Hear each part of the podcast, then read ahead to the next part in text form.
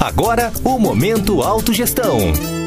Olá, ouvintes e assinantes de nossos canais, sejam bem-vindos a mais um Momento Autogestão. Eu sou Caio Polizel e hoje vou falar sobre um tema importantíssimo que é a gestão do tempo. Nós já falamos isso em outro Momento Autogestão, mas eu vou dar aqui um norte e aprofundar um pouco mais no tema tempo e proexis, tempo e programação existencial, que é um tema que converge com a autogestão existencial. Então, primeiro momento, a primeira primeiro questionamento que eu faço aqui para você é como você vem consumindo o seu tempo no dia a dia, no seu cotidiano. Você vem gastando esse tempo mais e apenas com você, ou você gasta, investe esse tempo, além de você, com outras pessoas, com o seu entorno, com as consciências às quais você interage. Isso é muito importante de parar para refletir, porque é, em essência, quando nós falamos em programação existencial, nós estamos aqui para interagir com outras consciências e provavelmente a programação existencial sua deve ir além apenas do que o contexto egocármico. Deveria ter um alcance um pouco maior para o grupo ali, para os seus familiares, o seu entorno, não apenas você, ou, além disso, para que tenha um alcance ainda maior, que nós chamamos aqui de polikarma. Mas não é esse o tema principal de hoje. Vamos lá. Então, em uma análise simplista, nós podemos tratar o tema do tempo como algo equânime. Ele é igual para qualquer pessoa, não indistinta a questão da classe socioeconômica, indistinta a questão é, da instrução daquela pessoa, o tempo ele é comum a todos. E nós deveríamos parar para pensar como administramos esse tempo.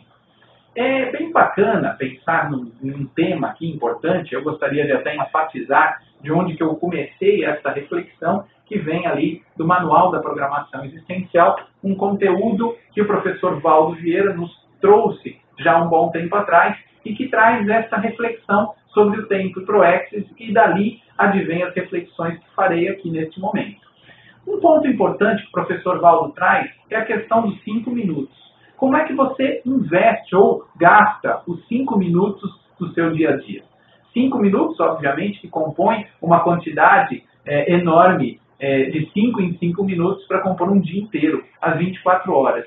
Ou seja, como é que você, no seu momento de vida, investe esses cinco em cinco minutos, essas 24 horas do seu dia?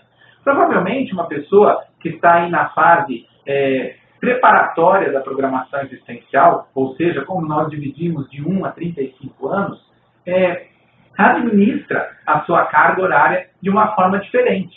É, cinco minutos para essa pessoa, com oportunidades, querendo desenvolver, com prioridades diferentes, elas são muito mais marcantes do que cinco minutos para uma pessoa que já está na fase executiva, que está executando, que já calçou os temas básicos da sua programação existencial e que nesse momento começa a refletir como pode fazer para a sua acalmia durante a sua vida. Esta fase é, executiva, que nós chamamos, ou consecutiva, ela vai dos 36 até os 70 anos de idade.